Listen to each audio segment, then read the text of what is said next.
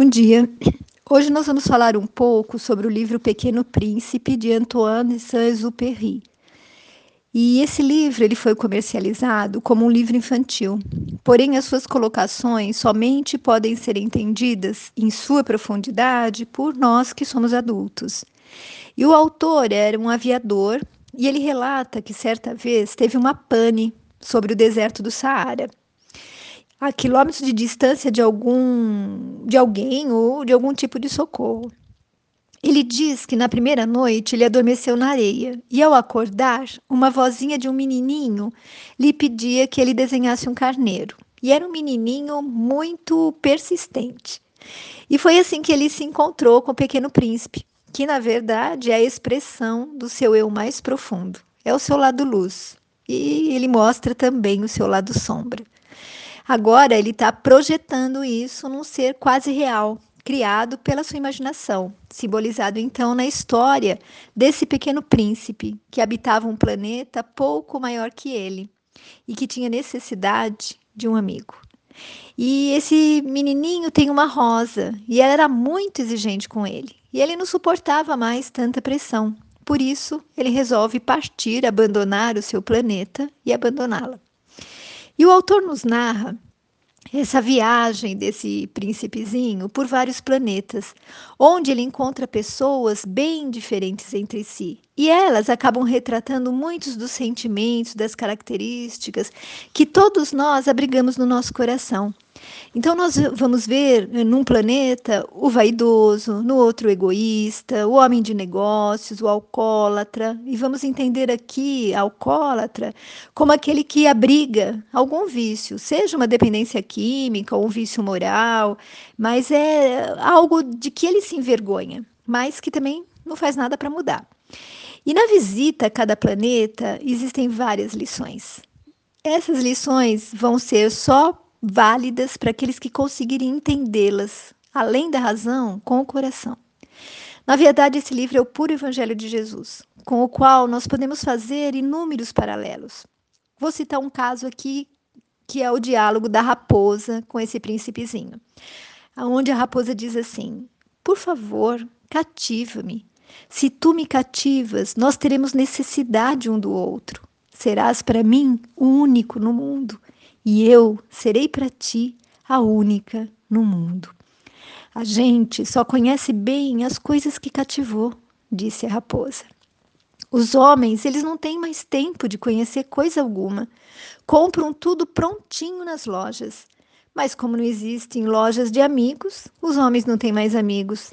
Se tu queres um amigo, cativa-me. Tu te tornas eternamente responsável por tudo aquilo que cativas. E o príncipezinho pergunta: Mas o que quer dizer cativar? E ela diz: É uma coisa muito esquecida. Significa criar laços. Bom, o que, que é preciso fazer? Ah, é preciso ser paciente, respondeu a raposa.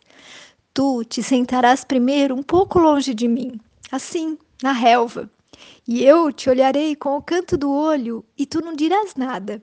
A linguagem é uma fonte de mal-entendidos, mas cada dia te sentarás mais perto. Assim, o príncipezinho cativou a raposa. Mas quando chegou a hora da partida, a raposa disse: Ai, eu vou chorar. E o príncipezinho, a culpa é tua. Eu não te queria fazer mal, mas tu quiseste que eu te cativasse. Quis, disse a raposa. Ué, mas tu vai chorar. Vou. Então, não vai sair lucrando em nada. Eu lucro, disse a raposa, por causa da cor do trigo, que era a cor dos cabelos do príncipezinho. Então ela sempre se lembraria dele e sempre o sentiria por perto todas as vezes que ela olhasse para o trigo. E depois ela acrescentou: Vai, vai rever as rosas. Foi o tempo que perdeste com a tua rosa que fez a tua rosa tão importante. Ai, meus amigos, vejam o paralelo que eu falei aqui. Porque quando nós estudamos o Evangelho de Jesus, especialmente no capítulo Honrai Pai e Mãe, nós somos alertados sobre a necessidade de cuidarmos, de respeitarmos, amarmos os nossos pais. E eles são os primeiros que nos cativam e os primeiros que nós cativamos. É uma relação que deveria ser respeitada para sempre, com reciprocidade, porque, como disse a raposa, nós nos tornamos eternamente responsáveis por quem cativamos. Isso não só enquanto os nossos pais são vigorosos, porque mesmo na terceira idade eles ainda levam os netinhos à escola, pagam contas para nós e outros serviços. Mas também quando eles adoecem, quando eles perdem a vitalidade, quando eles chegam à senilidade, muitas vezes sem tendo condições de fazer nada. E há filhos que, mesmo tendo condições de cuidar deles, os abandonam em casas de repouso. Ou com outro filho e dizem: Ah, nós pagamos as despesas para os seus cuidados, como se isso pudesse aplacar a consciência, né? Nossos pais precisam de amor, de cuidado filial, de carinho.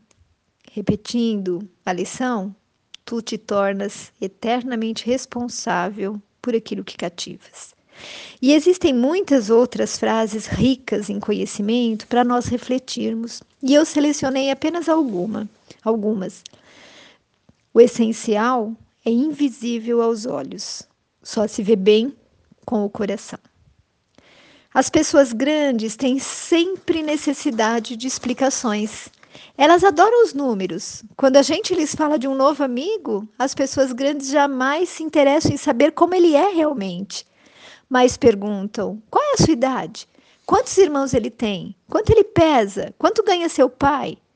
Somente assim é que elas julgam conhecê-lo. É preciso suportar duas ou três larvas se quisermos conhecer as borboletas. É preciso exigir de cada um o que cada um pode dar. As estrelas! As estrelas são todas iluminadas, não será para que cada um possa um dia encontrar a sua?